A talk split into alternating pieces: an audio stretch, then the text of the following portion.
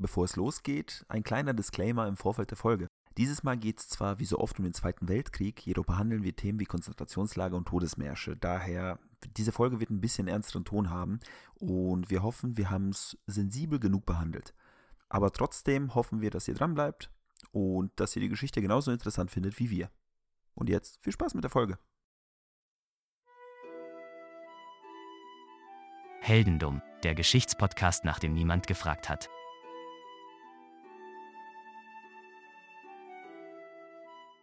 Hallo Philipp. Hallo Daniel. Ich habe heute eine andere Art der Geschichte mitgebracht. Dieses Mal ein bisschen weniger dumm, aber mehr Helden. Denn das fehlt uns ein bisschen, finde ich. Wir haben bisher den Aspekt der Dummheit sehr oft und sehr groß, naja, mitgebracht und. Möchtest du etwa Arius kritisieren? Natürlich nicht, natürlich nicht. Ich finde, ich finde Arius ist eine unserer schönsten Geschichten. Ähm, jedoch habe ich mir gedacht, wir machen heute was mehr, wie soll ich sagen, etwas, was uns bewegt und vielleicht etwas, was, womit wir alle irgendwie äh, ja, zu tun haben in unserem täglichen Leben, ja, womit wir immer wieder konfrontiert werden.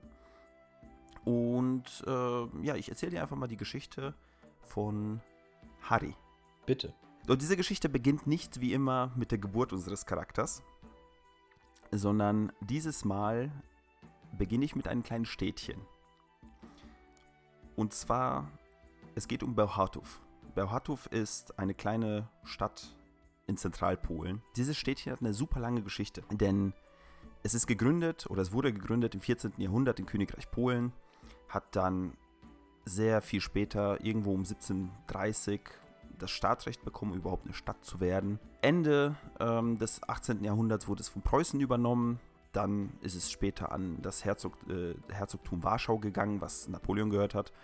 Dann wurde es wieder an die Russen weitergegeben, 1815 und später gab es den Zweiten Weltkrieg und, äh, Quatsch, den Ersten Weltkrieg, Entschuldigung.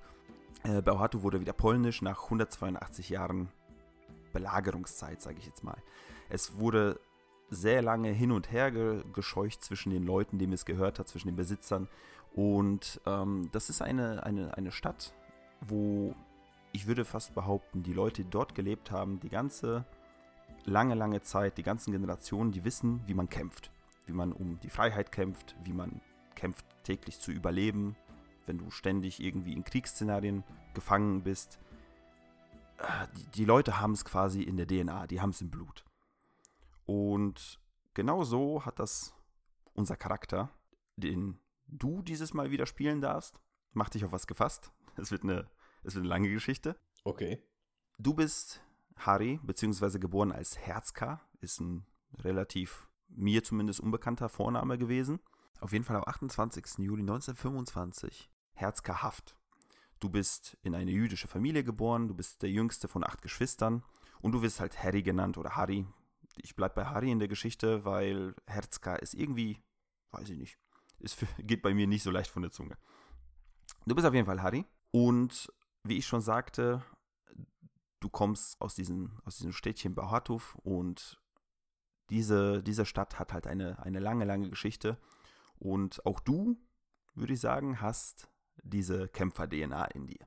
Schon früh nach deiner Geburt, drei Jahre später, also du bist quasi gerade drei geworden und dein Vater verstirbt, also kümmert sich deine Mutter und einer deiner Brüder kümmern sich um die ganze Familie und du wächst halt in dieser Zeit auf. Typisches Städtchenleben bis 1939, wir wissen es alle, der Zweite Weltkrieg beginnt, der Überfall auf Polen findet statt. Und wie du dir vorstellen kannst, als Jude ist es natürlich in dem Fall Hochgefährlich. Hochgefährlich, richtig. Aber du hast das Glück, dass du nicht auf den Radar der Nazis gelandet bist. Die marschieren quasi durch Polen, die kommen in deine Stadt. Aber dadurch, dass du und deine Familie irgendwie nicht aufgefallen sind, ähm, die kümmern sich nicht weiter um euch und ähm, du bist erstmal fein raus. Wo du hingegen aber irgendwie, naja, vielleicht war das nicht gut überlegt, vielleicht warst du einfach zu gutmütig. Du hast Waren geschmuggelt für die ganzen Leute, die halt in der Belagerungszeit zu wenig hatten. Du hast versucht, immer wieder irgendwie ja, den Leuten Essen vorbeizubringen, irgendwelche Getränke und so weiter. Alles, was die Leute in der Umgebung brauchten. Also sehr gutherzig. Auf jeden Fall. Also ich meine, das ist halt äh, vielleicht gefährlich, weil wenn du Waren schmuggelst und die Nazis nach Juden suchen und du bist halt einer und du machst quasi etwas, was, ähm, naja, womit man leicht auffallen kann, wenn man nicht aufpasst. Ja, manchmal ist halt das gute Herz halt, sag mal, höher als ähm, die Vernunft in dem Moment. Aber das ist okay. Ähm, wie gesagt, du schmuggelst die ganze Zeit die, ähm, diese Waren, aber irgendwann mal fliegt das tatsächlich auf. Die Nazis finden dich und deinen Bruder, die sehen, an was für Machenschaften du beteiligt warst mit deinem Bruder und tja, was passiert? Du wirst als Jude enttarnt und landest in ein Arbeitslager. Es geht bergab, würde ich mal sagen. Nicht sehr positiv. Nicht sehr positiv, richtig. Es ist halt so eine Geschichte, die man zu dieser Zeit sehr, sehr oft erlebt hat. Ähm, gerade in ein Arbeitslager zu landen als, äh, als Jude in der Nazizeit in besetzten Polen ist halt, äh, wie du schon sagst, sehr, sehr, sehr schwierig.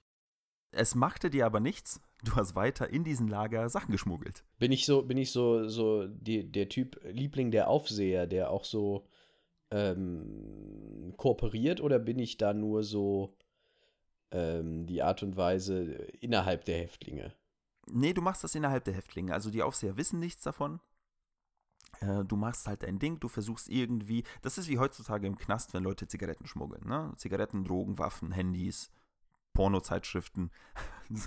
War vielleicht zu der Zeit nicht so, aber ähm, man hat halt geschmuggelt und gehandelt, alles was, was ging, damit alle irgendwie versorgt werden. Man hat sich ja quasi zu der Zeit, jeder hat jeden irgendwie versucht zu helfen. Aber es, es ist schon mal passiert, dass du erwischt worden bist und auch ein zweites Mal bist du erwischt worden. Und dieses Mal ähm, die ganzen SS-Aufseher und so weiter, die fanden es gar nicht geil und haben dich nach Auschwitz geschickt.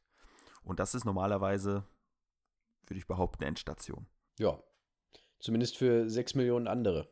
Zumindest für die anderen, richtig. Aber wie ich schon sagte, du kommst aus, diesen, einen, aus dieser einen Stadt, die für ihre, äh, naja, nicht, vielleicht nicht bekannt ist für ihre Kämpfernaturen, aber die Leute haben es bis dahin überlebt, die haben es geschafft, die haben über 180 Jahre alles dafür getan, um am Leben zu bleiben, egal was für Leute kamen, ob es die äh, Preußen waren, ob es die Russen waren, ob es Napoleon war oder wer auch immer, die haben es immer geschafft. Die haben alles gemacht, um zu überleben und auch da, du bist einer von denen und ähm, ja, du schaffst das, würde ich behaupten. Also auch du bist stark genug, um sowas zu überleben. Und zwar, du wurdest erst, wie gesagt, nach Auschwitz deportiert. Da hat man aber gesehen, okay, du bist einer der äh, Leute, die so ein bisschen, naja, stärkere Statur sind und äh, die könnte man, könnte man wie eine typische Arbeitskraft dort weiterhin verwenden. Ne? Die ganzen Leute mussten schuften, aber du bist halt quasi einer gewesen, der ein bisschen stärker war, der ein bisschen mehr Sachen schleppen konnte und so weiter. Deswegen hat man dich von Lager zu Lager erstmal geschickt und geguckt, wo du dich nützlich machen könntest. 1943 ähm, wurde ein neues Arbeitslager erbaut in äh, Jaworzno in Schlesien. Ähm, das Arbeitslager Neudax oder das SS-Lager Dachgrube wurde das genannt zu der Zeit. Und das war ein Sammellager für eben für Auschwitz. Da bist du gelandet.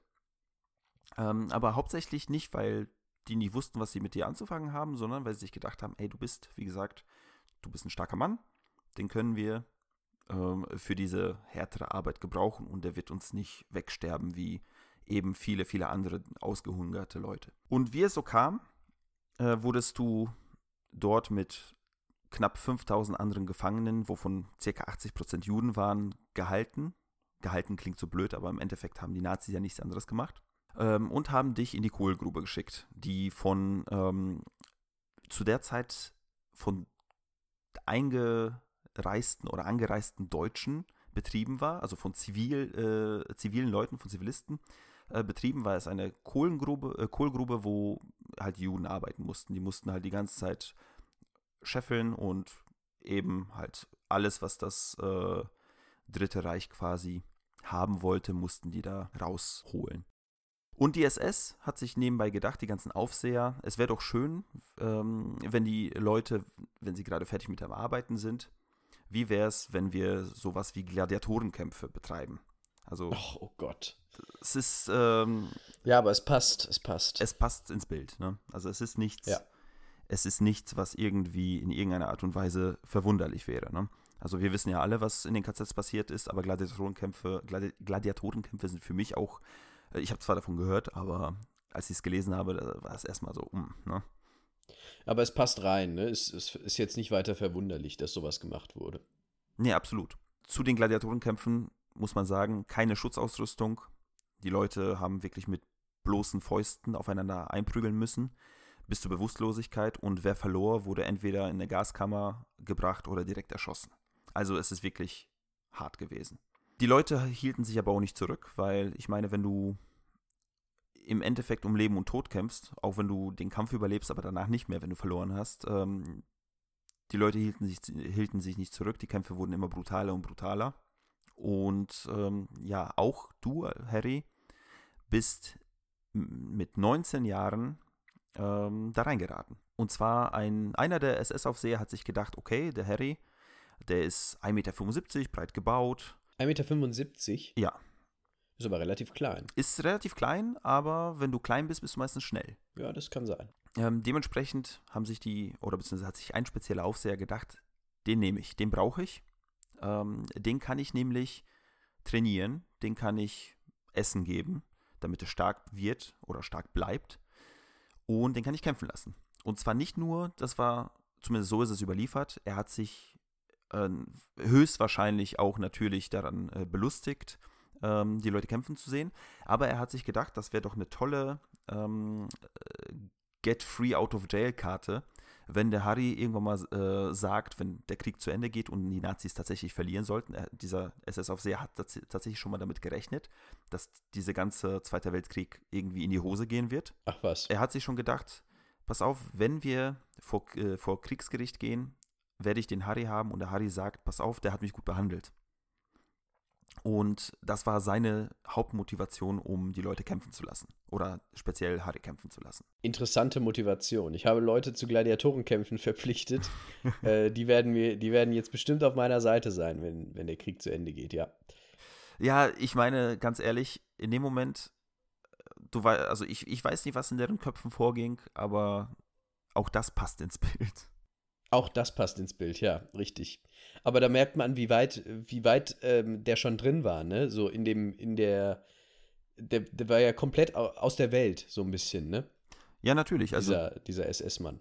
Die, die Leute haben halt, also für die war das ja schon auch normal irgendwo. Ja, ja, absolut. Die, ich kann mir das auch vorstellen, dass dieser Lageralltag für jemanden, der da Aufseher ist, so verstörend ist, dass da, dass da jegliche Menschlichkeit flöten geht, was man ja auch weiß.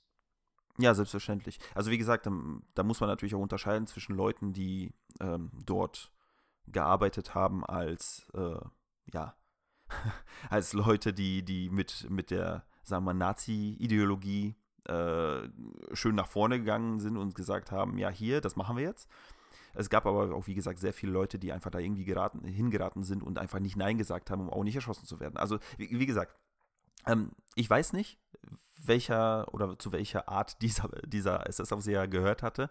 Aber man sieht schon, ähm, die Leute sind halt irgendwie sehr durch gewesen zu dem Zeitpunkt. Auf jeden Fall. Naja, Harry oder du äh, in dem Fall musstest kämpfen. Und zwar, es sind zwei Werte, also zwei Zahlen überliefert worden, einmal 75 und einmal 76 Kämpfe. Ähm, ich konnte jetzt nicht herausfinden, welcher ähm, oder welches, welche Info die richtige ist.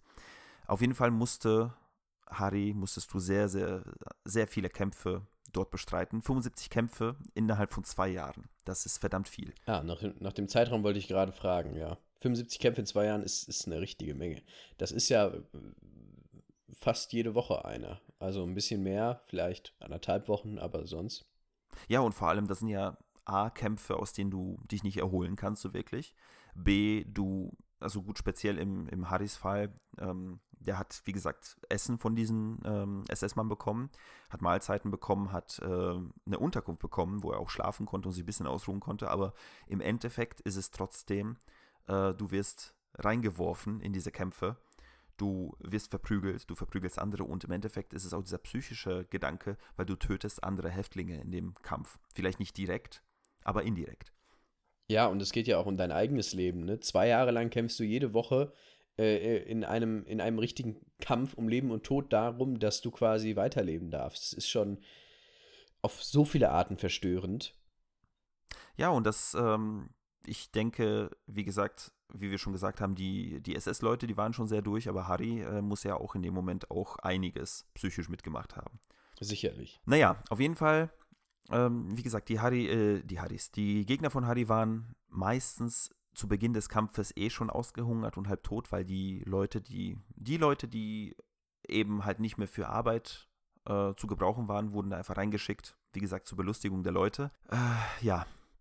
Äh, deswegen hatte Harry sehr oft auch einfach, äh, sagen wir mal, einen leichten Kampf, aber wahrscheinlich war das psychisch umso, umso schlimmer. Einmal musste er aber auch gegen einen, ich sag jetzt extra ein bisschen, bisschen äh, benutze dieses Wort hochgezüchtete. Ähm, es, es war ein hochgezüchteter französischer Schwergewichtskämpfer. Da hat nämlich ein anderer SS-Mann sich genau dasselbe überlegt wie der Trainer von äh, Harry und hat einen Franzosen ähm, genommen, der früher schon Boxer war. Den hat er kämpfen lassen und äh, der war größer und schwerer als Harry, ähm, aber langsamer. Und nach einem harten Kampf, auch da gewann Harry und der Franzose, der ist K.O. gegangen, fiel zu Boden und ähm, wurde aus dem Ring geschleppt und wurde im Anschluss höchstwahrscheinlich erschossen. Da sieht man auch, dass, äh, ja, also äh, alleine, allein die Vorstellung ist schon sehr, sehr unschön, um das ganz, ganz banal zu sagen. Auf jeden Fall, wie gesagt, über zwei Jahre hinweg hat, äh, hast du gekämpft. 75 oder 76 Kämpfe, wie gesagt, das ist, die genaue Zahl ist irgendwie nicht ganz überliefert. Bis zum 17. Januar 1945. Das ist nämlich der Zeitpunkt, wo die Russen äh, angefangen haben, äh, naja, in Deutschland einzumarschieren und haben sich ein KZ nach dem anderen, ein Arbeitslager nach dem anderen geschnappt. Und ähm, deswegen haben sich die Aufseher und generell die Betreiber von, von dem Arbeitslager, in dem du drin warst, gedacht, okay, wir müssen da jetzt raus, weil a, möchten wir nicht, dass es Beweise gibt, b, möchten wir nicht, dass es Zeugen gibt, ähm, dass überhaupt diese ganze Geschichte stattgefunden hat. Dementsprechend gaben die Nazis das Lager auf, vernichteten eben die Beweise und ähm, trieben die Gefangenen auf Todesmärsche. Todesmarsch sagt dir bestimmt was. Es ist im Endeffekt. Ja, ja. Genau, es ist im Endeffekt nur für die, die es nicht wissen. Ähm, Märsche durch, naja, durch das ganze Land äh, von ganz, ganz vielen Häftlingen, ganz, ganz vielen Gefangenen. Einfach um eben diese Lager zu verlassen. Und wer starb, der starb und wurde zurückgelassen. Und der Rest wurde halt immer und immer und immer weiter getrieben. Äh, speziell in Harrys Fall war es der Weg in Richtung äh, Großrosen. Das war ein KZ, das 250 Kilometer entfernt war. Also es war ein langer, langer Weg. Äh, vor allem, wie du dir vorstellen kannst, die meisten Leute waren eh schon nicht fähig, richtig zu laufen. Deswegen ging das sehr, sehr langsam voran.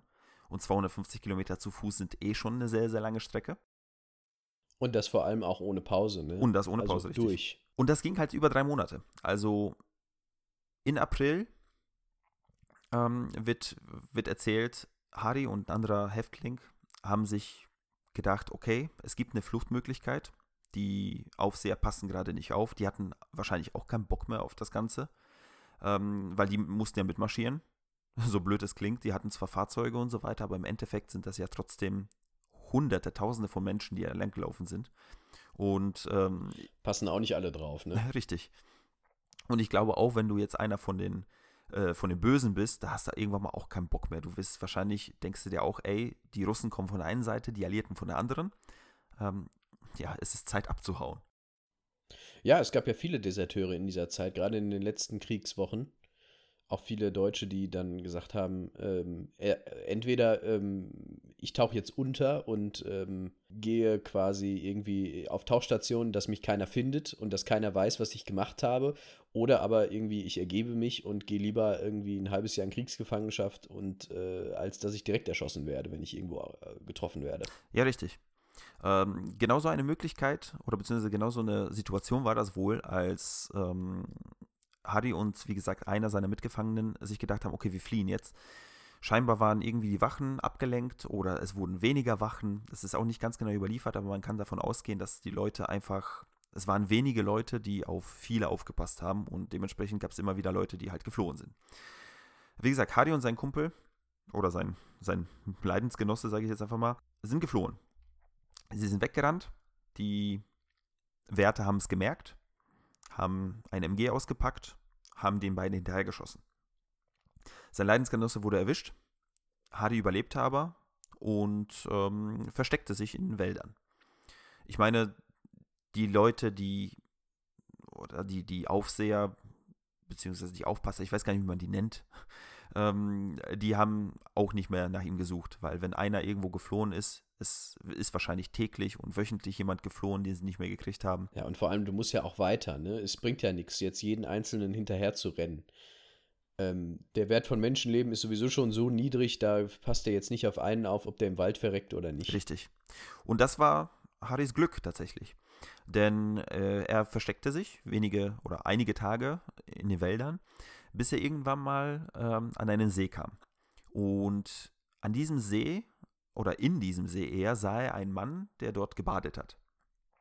Ähm, an sich jetzt nichts Besonderes, irgendwo im Zweiten Weltkrieg mitten an einem See jemanden zu sehen, gerade jetzt, wo, sagen wir mal, der Krieg eindeutig zu Ende geht oder beziehungsweise wo Deutschland verlieren ist, dann kommen auch diese ganzen Leute raus, die sonst verfolgt werden.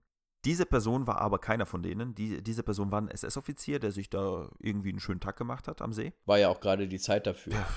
Du, ganz ehrlich, vielleicht hat er sich auch gedacht, ey, fuck this shit, ich werde wahrscheinlich sterben, dann mache ich mir noch einen schönen Tag. Ja, kann auch sein. Kann auch gut sein. Na, auf jeden Fall, Harry hat das gemerkt. Harry hat gemerkt, das ist ein SS-Mann. Er hat seine, äh, seine Uniform gefunden, weil er gesehen hat, der Mann ist im See. Er hat die Uniform am, am Ufer gesehen, der hat die Waffe am Ufer gesehen.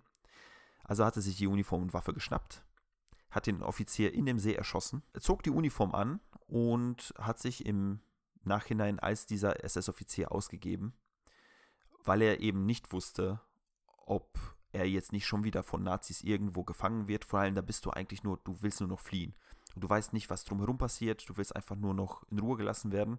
Und du weißt ganz genau, wenn die Nazis kommen und du irgendwie als, ähm, als jemand, der seit drei Monaten zu Fuß unterwegs ist, wahrscheinlich auch ausgehungert wieder, äh, die wissen ganz genau, dass du ein Gefangener bist. Und ähm, dass sie dich eigentlich töten sollen. Und genau an diesen, in diesem Augenblick dachte sich Harry, dachtest du dir, ey, pass auf, ich gebe mich jetzt als dieser SS-Mann aus und werde versuchen, jetzt in der Nähe irgendwelche Häuser, irgendwelche, äh, ja, irgendwelche Farmen zu besuchen und werde den Leuten sagen, pass auf, ich bin jetzt Offizier, lasst mich bei euch schlafen, lasst mich bei euch essen. Ja, ich verstehe. Ist an sich ein guter Plan. In meinem Kopf entsteht gerade tatsächlich so eine Szene aus Wolfenstein, so ein bisschen. Aber wahrscheinlich wahrscheinlich hätte es jeder so gemacht wie er, weil, oder wie ich in diesem Fall, weil ähm, das ist ja nur der, der logische Schluss. Aber äh, an dem See war sonst nichts. Also da war keine Hütte oder sowas. Ich dachte, der hätte da gewohnt irgendwie. Äh, nee, der war einfach da und scheinbar hatte dort. Ach so, okay. Äh, einfach sich, wie gesagt, einen schönen letzten Tag gemacht. Naja, auf jeden Fall, ähm, Harry geht, oder du gehst sehr viel rum, ähm, findest immer mehr irgendwelche Häuser, wo meistens ältere Ehepaare leben. Das sind irgendwelche naja, nicht mal Dörfer, das sind irgendwelche Hütten oder kleinere Häuser, die ein bisschen weiter außerhalb sind, wo du so ein bisschen, ja, ein paar Felder und, äh, drumherum hast, wo du eigentlich auch weißt, okay, ich werde schon merken, wenn da ein Panzer angefahren kommt. Sind wir denn immer noch in Polen oder sind wir mittlerweile irgendwo in Ostdeutschland? Ähm, nee, wir sind noch in Polen. Okay. Es ist ländlich, es ist alles so ein bisschen äh, abgelegen. Ähm, naja, auf jeden Fall, äh, du schläfst halt bei diesen ganzen Leuten, lässt dich von denen, lässt dich von denen versorgen an einem Tag äh, bist du auch bei einem älteren Pärchen, schläfst dort, frühstückst morgens mit denen. Ähm, es ist aber irgendwas komisch. Sage ich denen denn, ich bin Häftling und habe mir das angezogen oder sage ich tatsächlich, ich bin ähm, SS-Offizier und ähm, ich erwarte jetzt, dass ihr mich hier schlafen lasst? Äh, letzteres, genau. Also du bist okay. wirklich, du sagst denen, passt auf, ich bin der zieht die Rolle durch. Genau, er zieht das durch, weil er hat eben Angst, dass wenn er sagt, ich bin Flüchtling, ich bin, ähm, ich bin halt Jude, der ja, entkommen ist, ähm, dass diese Leute vielleicht Verdacht schöpfen, beziehungsweise dass das Verdacht schöpfen. Ähm, die melden das den Nazis, weil sie Angst haben. So, das ist eher sein, sein Worst-Case-Szenario.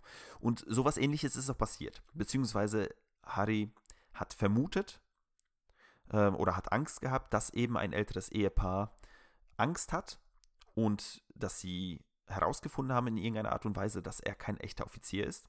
Ob sie einen Ausweis gefunden haben bei seinen Klamotten oder ähnliches, äh, wo das Foto nicht gepasst hat. Ähm, auf jeden Fall, die haben äh, gemerkt, okay, ähm, der ist gar kein Offizier. Du hast halt Angst gehabt, dass sie dich verraten, dass sie dich an die Nazis verraten und hast diese beiden äh, Leute getötet. In Angst vor eben einer möglichen Auslieferung. Und da merkt man halt, wo die Psyche dieses Menschen war. Weil ja, absolut. Spätestens da ist es nicht nur jahrelange, ähm, ja, jahrelange Gladiatorenkämpfe, sondern auch noch äh, Paranoia. Ja, und das ist ja, da braucht man sich aber bei allem nicht wundern, ne? Das war irgendwie absehbar, dass sowas passiert. Ähm, das, da kann man ihm ja auch überhaupt keinen Vorwurf machen. Nee, absolut nicht. Also natürlich, Mord ist äh, jetzt, sollte man vermeiden, aber äh, wie du schon sagst, es ist in dem Moment, das ist einfach nur kaputte Psyche.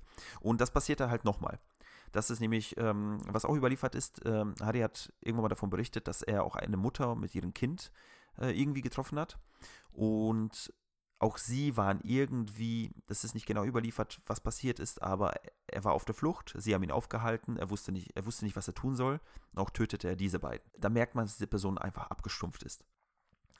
Naja, wie es ja. so kommen sollte, irgendwann mal ähm, wurde Harry von der US Army aufgegriffen, weil er eben die ganze Zeit unterwegs war und früher oder später, du willst ja auch irgendwann mal nicht mehr Verstecken spielen. Ich weiß jetzt nicht, ob du quasi in der SS-Uniform auf die US-Soldaten ähm, getroffen bist oder getroffen hast. Ähm, ich hoffe nicht, weil das Ganze das Leben ein bisschen schwieriger macht, vor allem diesen Erstkontakt. Aber ähm, die GIs wussten, okay, dieser Typ, er ist ein Jude, äh, er wurde gefangen, er hat sich quasi ausgegeben als dieser SS-Soldat, um zu überleben, also haben die ihn eingepackt. Sie haben ihn mitgenommen und äh, paar Wochen später wurde, wurdest du nach München abtransportiert. Und in München gab es einen Stützpunkt von, äh, von den US-Soldaten. Dort ähm, hast du dich für die nächsten erstmal paar Wochen und auch im Endeffekt auch äh, die nächsten paar Jahre aufgehalten. Aber da war es dann äh, zumindest schon mal sicher. Genau, da war es sicher. Ähm, dort wurdest du quasi äh, wieder aufgepäppelt, wurdest wieder auf die Beine gebracht. Du hast einen Job bekommen. Du, und da, da fängt nämlich so ein bisschen die, oder geht die Heldengeschichte zu Ende und die Dummgeschichte fängt ein bisschen an. Die sickert auch bei uns bei diesem Thema durch. Ähm, du wurdest Bordellbesitzer beziehungsweise Bordellleiter. Selbstverständlich. Ja gut, aber das ist tatsächlich ja ein Gewerbe, das sehr floriert hat ähm, mit den amerikanischen Besatzern dann. Ja, richtig. Also ich meine, jeder hatte zu der Zeit irgendwie seine Gelüste, gerade die Amis, die gekämpft haben die ganze Zeit.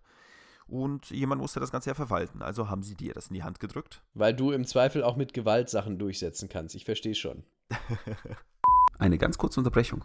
Heute geht es um Harry. Harry hat ja eine Geschichte, die ist einmalig und tatsächlich haben ganz, ganz wenige davon gehört. Aber es ist ja dieser Film in der Mache. Werdet ihr ins Kino gehen? Guckt ihn euch an. Berichtet uns unter Hashtag HeldendummHarry und wir sind gespannt auf eure Meinungen dazu. Und wie immer, wenn ihr jemanden kennt, den dieser Podcast gefallen könnte, sagt ihm Bescheid, dass es uns gibt. Und jetzt zurück zu Harry. Ähm, auf jeden Fall, was die US-Army auch machte, und da kommt nämlich eine Parallele zu den Nazis. Ähm, sie veranstalten Boxkämpfe. Aber ich hoffe doch auf freiwilliger Basis. Richtig.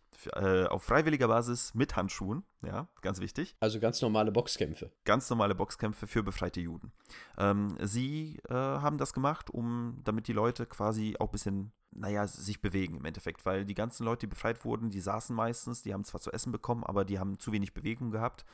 Und ähm, die haben sich gedacht, okay, das wäre vielleicht nicht schlecht, wenn die Leute einfach wieder Muskelaufbau betreiben. Das kann natürlich nur durch Boxkämpfe funktionieren. Das ist auch, natürlich. Das ist auch natürlich sehr, sehr äh, klar. Wie kriegen wir die Leute dazu, dass sie sich mehr bewegen? Lass sie boxen. Nicht irgendwie, lass sie Yoga machen oder, oder so. Nee. Man muss schon Bock Ja, aber du musst überlegen, sein. du musst überlegen, diese Leute hatten bestimmt Aggressionen die waren gebrochen. Ja gut, aber, aber Boxen ist jetzt ja nicht, also ich würde sagen, Boxen ist äh, gut, das Training verbessert zwar den Körper, aber du kriegst ja auch auf die Fresse, das macht ja den Körper wieder kaputt. Also es ist ja nicht nur positiv.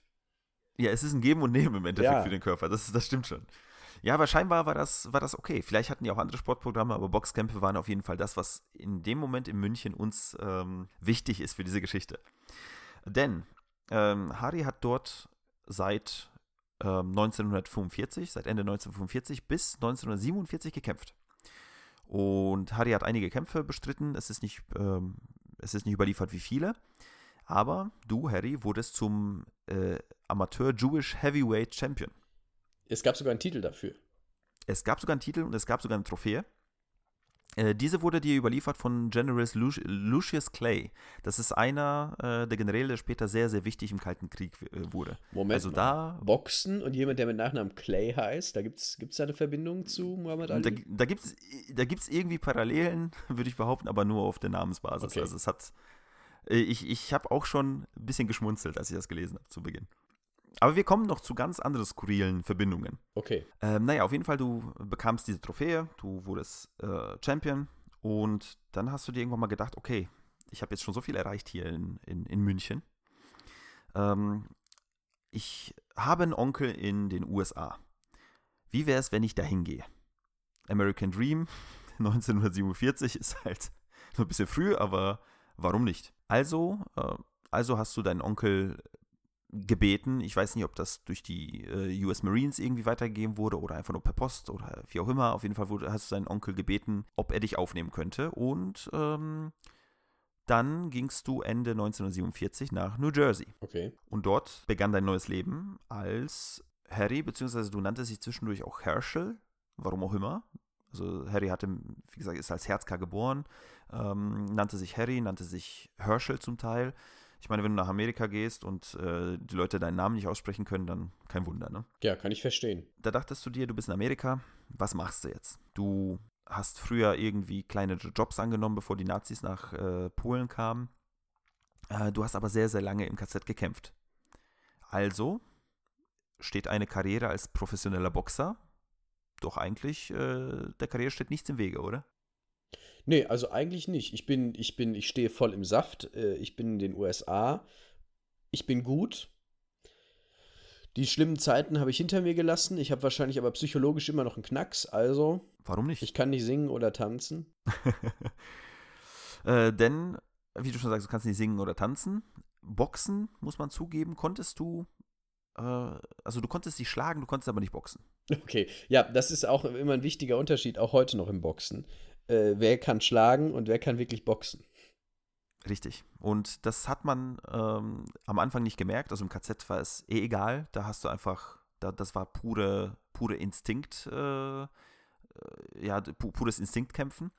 Ähm, später in München, naja, da, da waren genau dieselben Leute wie auch du, die haben gekämpft früher im KZ, du hast im KZ gekämpft, ihr habt alle gleich gekämpft. Ihr habt euch einfach nur geboxt. Ihr hattet zwar diesmal Handschuhe und äh, es gab einen Ring. Aber man hat halt ähm, mit den Mitteln gekämpft, die man, die man hatte, beziehungsweise das, was man gelernt hatte über die Zeit. Auf jeden Fall, ähm, du startest es, wie gesagt, deine Karriere als professioneller Boxer, hast dir gedacht, okay, ich kann das trotzdem in der Light Heavyweight Klasse. Und im Jahr 1948 gab es zehn Kämpfe. Zehn Kämpfe, an denen du teilgenommen hast. Du hast alle gewonnen. Okay. Ähm, fünf davon waren äh, K.O.s, fünf gingen nach Punkten für dich äh, als Sieg aus. Und das war schon mal quasi ein guter Start in die Karriere. Das ist allerdings richtig. Zehn Kämpfe, zehn Siege. Geht doch in eine, in eine, in eine gute Richtung. Geht auf jeden Fall in eine gute Richtung. Ähm, dann direkt am 5. Januar 1949 gab es einen Kampf gegen einen Pat O'Connor. Ähm, dieser Typ wurde, wenn ich mich nicht irre, später irischer Meister. Er klingt auch schon so. Ähm, auf jeden Fall, gegen den hast du nach Punkten verloren, ähm, was quasi deine erste Niederlage war. Direkt der erste Kampf 1949. Und äh, du warst eigentlich ein Siegertyp bis dahin. Also du hast, egal was du gemacht hast, du hast es irgendwie geschafft, du hast überlebt, du hast gekämpft, du hast immer gewonnen, du hast es immer irgendwie geschafft. Und ähm, man könnte sagen, du bist ein schlechter Verlierer. Okay, was bedeutet das? Äh, das bedeutet, dass du zwei Wochen später einen weiteren Kampf hattest gegen einen Billy Kilby, den du in der ersten Runde K.O. geschlagen hast. Vermutlich vor Wut. okay. Okay, ja, ich, äh, Harry ist immer noch gefühlstechnisch ähm, so angeknackst von seiner, von seiner Vergangenheit, dass, der, dass er einfach bedingungslos zuhaut. Einfach keine Gnade, richtig. Also quasi das, was er erlebt hat, gegen, was gegen ihn gesteuert wurde, über all die Jahre, hat er quasi zurückgegeben. Ähm, das ging aber nicht gut, denn genau nach diesem Kampf gab es fünf weitere Matches. Ähm, die hast du alle verloren. Drei K.O.s, ein verlorener Kampf nach Punkten und eine Disqualifikation. Ich konnte nicht herausfinden, was passiert ist. Okay. Ähm, definitiv wurdest du auf jeden Fall disqualifiziert von einem der Kämpfe und hast somit verloren. Du hattest zwischendurch, dadurch, dass du ja professionell gekämpft hast, du hattest einen Manager. Äh, Betonung liegt auf hattest. Äh, denn dieser Manager hat sich gedacht, okay, äh, der Hardy, der war gut, dann hat er mal verloren, dann hat er mal gewonnen und dann hat er nur noch verloren. Ähm, ich packe alles, was ich habe, das ganze Geld, was wir angesammelt haben zusammen, ich verschwinde einfach. Toll. Ich meine, äh, es war 1949, da hat man es einfach gemacht. Und äh, ja, du bist auf der Straße gelandet, ohne Geld, ohne Manager, ohne Unterkunft. Denn alles, es war einfach alles weg. Ähm, also hast du dir gedacht, okay, was mache ich jetzt? Und du hast natürlich auch in der Zeit sehr, sehr viele Leute kennengelernt. Ne? Auch sehr viele italienische Leute in dieser Zeit. Ja, ich, ich verstehe, wo es hingeht. Ähm, und deswegen hat es dir gedacht, okay, ich kenne jemanden, der hat gesagt, er hat einen reichen Onkel. Und der ist irgendwie, der hat irgendwas mit Geld zu tun. Da frage ich doch einfach mal bei dem nach, ob er mir vielleicht Geld leihen kann, damit ich über die Runden komme und somit irgendwie ähm, wieder ins Geschäft einsteigen kann. Der Mann, bei dem er angeklingelt hat, um nach Geld zu fragen, war Meyer Lansky. Und ich weiß nicht, ob der Name dir was sagt. Das war der Mann, der in die Geschichte gegangen ist, äh, eingegangen ist als Buchhalter der Mafia. Und zwar hatte Al Capones Geld genommen, ähm, als Al Capone quasi nicht mehr äh, tätig war in, in der Branche, sage ich jetzt einfach mal ganz plump. Er hat die ganzen Reichtümer nach Kuba geschafft und hat dort äh, Hotel und Casinos äh, oder Hotels und Casinos gebaut und dort ein Imperium erschaffen. Okay. Da hat dann die ganze äh, Geschichte um um Che Guevara und keine Ahnung, was da noch alles passiert ist. Das ist aber, man kommt aber auch hier vom Hundertsten ins Tausendste. Äh, am Anfang waren wir noch in einem polnischen Dorf und jetzt sind wir bei Che Guevara. Richtig, also als ich recherchiert habe, das wurde immer länger, es ging immer tiefer, deswegen musste ich halt schon abkürzen. Ich war, ich war dabei, die, äh, die komplette Geschichte von Kuba nachzulesen, bis ich mich dann irgendwann mal stoppen musste. Wir haben ja auch schon äh, ein bisschen. Ich darf jetzt nicht sagen, wie viele Minuten wir aufgenommen haben, weil das wird ja nochmal umgeschnitten, dann sind Leute verwirrt. Aber das wäre jetzt, äh, sagen wir es mal so, die gesamte Landesgeschichte von Kuba würde jetzt ein bisschen zu weit führen. Richtig. Deswegen bleiben wir bei Harry. Ähm, naja, du bist halt bei, bei, bei dem Buchhalter der Mafia gelandet. Äh, ist halt, ist halt vielleicht doof gelaufen. Also, was würdest du erwarten, was passiert? Ja, ich würde äh, erwarten, was passiert ist, äh, dass der nicht mir Geld leiht, sondern anderen Leuten Geld leiht und mir Geld dafür gibt, dass ich die zusammenschlage, wenn sie es nicht zurückgeben. Das hätte ich auch erwartet. Aber äh, der Mayor, der hat gesagt folgendes: Hier hast du 100 Dollar. Ich weiß, es ist nichts ähm, im Vergleich zu dem, was dir die Nazis angetan haben, aber nimm das Geld und mach was Schönes damit. Bitte? 100 Dollar? 100 Dollar. Es ist besser als nichts. Und zu ja, der 100, Zeit konnte man okay, damit was aber, machen. aber dieser Vergleich, 100 Dollar, es ist nichts im Vergleich zu dem, was die Nazis angetan haben. 100 Dollar, natürlich nicht. alleine, alleine, das, alleine diesen Satz zu sagen, ist ja naja. eine Frechheit. Aber gut, 100 Dollar waren damals mehr als heute. Richtig. Und mit 100 Dollar kannst du theoretisch irgendwie jemanden bezahlen, der dir den nächsten Kampf organisiert. Ja. Und zwar ähm, am 30. Mai 1949 ähm, wurde ein Kampf organisiert gegen Johnny Prezzi. Ähm, und den äh, besiegtest du äh, mit einem K.O. in der vierten Runde. Ähm, das war ein guter Boxer, der hatte später eine Karriere hingelegt. Ähm, und das hat dir quasi aber auch einen guten Push gegeben. Hey, ich bin wieder da, ich bin der Harry, ich hau euch alle platt. Bin der Harry, ich bin wieder da. Ähm, direkt im Anschluss, einen Monat später, gab es noch einen Kampf ähm, gegen einen Roland Lastarza. Ähm, auch der ist später in die Geschichte eingegangen als ein ziemlich guter Boxer. Ähm, der hat dich aber in der vierten Runde mit einem technischen K.O. Aus, aus dem Spiel geworfen. Dann wird es langsam eng. Und das war dein, glaube 20. Ich müsste, ich müsste zählen. Nee, dein 19. Kampf. Ähm, Im Anschluss danach, nur drei Wochen später, gab es noch einen Kampf. Und das sollte dein letzter Kampf werden. Ähm, denn du bist an einem, an einem Boxer irgendwie gekommen, gegen den du kämpfen solltest. Äh, der hatte bisher 17 Kämpfe und hatte nicht verloren. Ähm, der hatte 16 Siege durch K.O. und einen nach Punkten gehabt. Also der ist sehr gut. Äh, das der würde man. Der ist ziemlich sagen. gut, ja, das hat man schon gemerkt. Und den Namen kennst du auch. dir sagt bestimmt Rocky Marciano irgendwas. Selbstverständlich. Der Grund, warum, warum Rocky Balboa so heißt. Richtig. Rocky Marciano, er ist heutzutage immer noch Platz 3 der Schwergewichtsweltmeister mit der höchsten K.O.-Quote in der Weltgeschichte. Ist auch, glaube ich, ungeschlagen. Ähm, genau. Er hat, geblieben. er hat 49 Kämpfe bestritten, alle gewonnen, 43 davon mit K.O. Das ist schon eine Statistik, wo man sagt, das ist Weltklasse. Das ist eine 87,76-prozentige Quote. Das ist äh, also wirklich einer der besten Boxer aller Zeiten, das muss man so sagen. Und ähm, ja, einer dieser K.O.s, die er verübt hat, sage ich jetzt, ähm, war Harry. Harry verlor, äh, verlor in der dritten Runde, ähm, wurde K.O. geschlagen und hat sich dann gedacht, okay, das reicht. Ja, das kann ich irgendwie verstehen. Tatsächlich gab es, ähm, da komme ich gleich noch zu, es äh, gab ein Buch, eine Biografie ähm, über Harry, äh, die von seinem Sohn geschrieben wurde. Ähm, dort hat aber wohl ähm, Harry gesagt, oder Harry hat seinen Sohn erzählt, als dieser die Biografie geschrieben hatte, dass die Mafia ähm, ihn dazu gedrängt hätte, diesen Kampf zu verlieren. Mhm. Ich kann mir aber nicht vorstellen, dass er, wenn er es nicht versucht hätte, also wenn er nicht versucht hätte zu verlieren, irgendwie eine Chance gegen Rocky hätte. Nee, unwahrscheinlich, würde ich sagen. Aber möglich. Also es gibt ja im Boxen immer mal wieder so Überraschungen. Ja, richtig. Also, wie gesagt, aber trotzdem, ich, es ist auch nicht überliefert, ob er den, den Kampf tatsächlich jetzt dann mit Absicht verloren hatte, aber ich meine, eine dritte, dritte Runde mit K.O. klingt nicht nach Absicht. Ja, obwohl, gut, wenn du, wenn du, wenn dir jemand sagt, du musst den Kampf verlieren, warum solltest du es dann länger als nötig ähm, im Ring stehen bleiben und dir noch auf die Fresse geben lassen, wenn du auch schon früh zu Boden gehen kannst und das ganz einfach relativ schmerzfrei beenden könntest?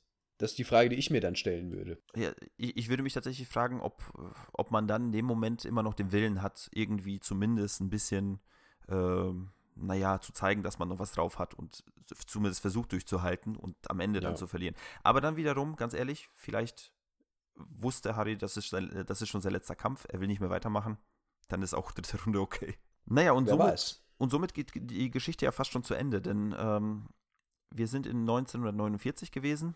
Harry ist aus dem Sport zurückgetreten, heiratete in der Zeit irgendwann, hatte dann zwei Kinder und äh, er musste ja immer noch irgendwie an Geld kommen. Mit, mit dem Boxen hat sich's erledigt. Er konnte halt nichts anderes, also hat er einfach einen Früchteladen eröffnet in Brooklyn und hat Ein dort Früchte- Früchteladen. Ja, dort, dort hat er einfach Früchte verkauft. ja, warum nicht? Ich meine, ist ein schöner, ein, ein schöner Abschluss, würde ich schon fast vermuten. Um von diesem Ja, ich würde auch sagen, ist, ist ähm, besser als Bordell. Ja, definitiv. Und du hast halt deine Ruhe, ne? Du musst nicht mehr kämpfen, du musst nicht mehr dich mit Leuten streiten. Wobei ich weiß nicht, wie so, ein- so, ein- so ein Früchteladen in Brooklyn abläuft. Vielleicht musst, du, musst du da auch quasi Leute anschreien, nach dem Motto, hey, mein, mein Laden ist günstiger, mein, meine Früchte sind günstiger als die von gegenüber und dann haust du ihm vielleicht nochmal zweimal auf die Fresse. Vielleicht will der auch jemand einen Apfel klauen oder sowas. Das muss man ja auch nicht zulassen. Das stimmt.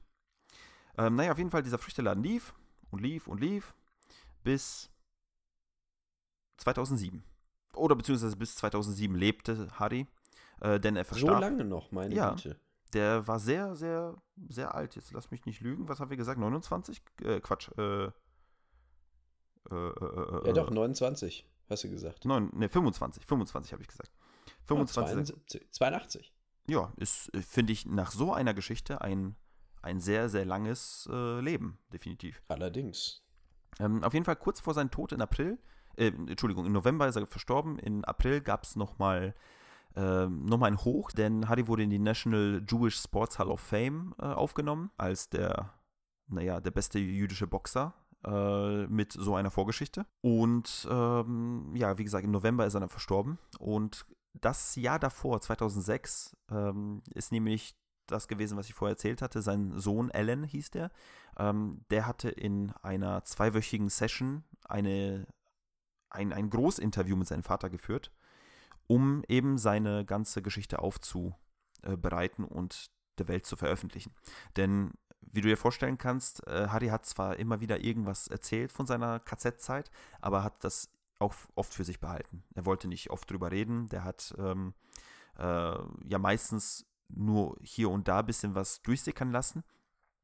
Aber als er schon wusste, er wird alt, hat er sich mit seinem Sohn zusammengesetzt. Ja, das geht ja vielen Menschen so, ne? Da kommen dann Erinnerungen wieder hoch, da, das ist ja unbeschreiblich. Vor allem ähm, sein Sohn Alan schrieb, ähm, oder ja, er schrieb die Geschichte seines Vaters halt auf, aber er sagte auch in einem Interview, dass sein Vater diese Geschichte nie aus der Ich-Perspektive erzählt hatte, ähm, sondern er erzählte, was um ihn herum passierte. Er sagte, hier gab es diese Kämpfe und äh, da musste ich mitmachen, so nach dem Motto. Das, das, er hat nie erzählt, wie er sich dabei gefühlt hatte. Er hat nie erzählt, ähm, wie er oder aus welchen Gründen er Dinge gemacht hat, auch mit dem Mord an diesen älteren Pärchen und auch eine Mutter mit ihrem Kind. Da hat er nie erzählt, ähm, warum er das gemacht hat oder wie er sich dabei gefühlt hat oder weil er Angst hatte oder ähnliches, sondern er hat gesagt, ja, da musste ich es tun.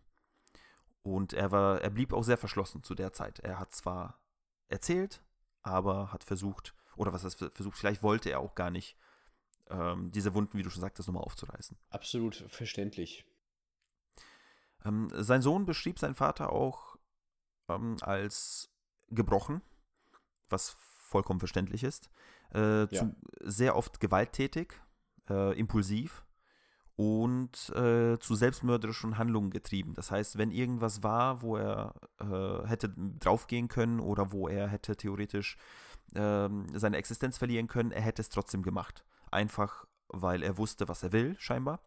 Und ähm, auch wenn es hieß, dann sich mit der Mafia anzulegen oder ähnliches, hat er, hat er in dem Moment einfach gemacht. Und auch da merkt man, die Psyche dieses Mannes war ja, zum Ende, auch zum Ende hin. Der war ja im, im KZ war er ja 20, als das vorbei war. Das ist ja seine gesamte äh, Sozialisation, seine gesamte Jugend ist ja, ist ja dadurch geprägt. Und das ist ja eine Zeit, wo Menschen sehr viel lernen und sehr viel auch irgendwie an Verhaltensweisen für sich, fürs Leben aufnehmen. Und wenn deine, deine jugendliche Phase, in der, du, in der du quasi Persönlichkeit aufbaust, so geprägt ist, einerseits vom Zweiten Weltkrieg ähm, und von, von, von Problemen und davon, dass du Sachen schmuggelst und andererseits davon, dass du im KZ landest und Gladiatorenkämpfe machen musst. Ich glaube, das äh, ruiniert einen Menschen so sehr, dass äh, quasi überhaupt nicht mehr viel, viel, viel, viel möglich ist. Ja, wie, wie du schon sagst, es, es ruiniert einen und man merkte das, glaube ich, auch durch die Geschichte hindurch, dass er immer tiefer in dieses, dieses Loch so ein bisschen gesunken ist äh, welches schon ziemlich tief war zu Beginn seines, seines jungen Lebens. Ne? Ja, und wenn er nicht so gut hätte boxen können, äh, dann wäre es ihm wie vielen anderen gegangen, die danach überhaupt keinen kein Ball mehr an den Boden bekommen haben. Richtig. Und vielleicht hätte er es gar nicht so weit überhaupt geschafft. Weil ich meine, er hatte Glück. Das kann natürlich auch sein. Er hatte, hatte natürlich großes Glück. Richtig. Und das öfter tatsächlich. Also einmal mit, mit der Flucht, einmal mit äh, überhaupt, dass er kämpfen durfte oder beziehungsweise kämpfen durfte mit einem sogenannten Manager und ähm, ja, und das auch mit dem, mit dem See, mit dem SS-Offizier.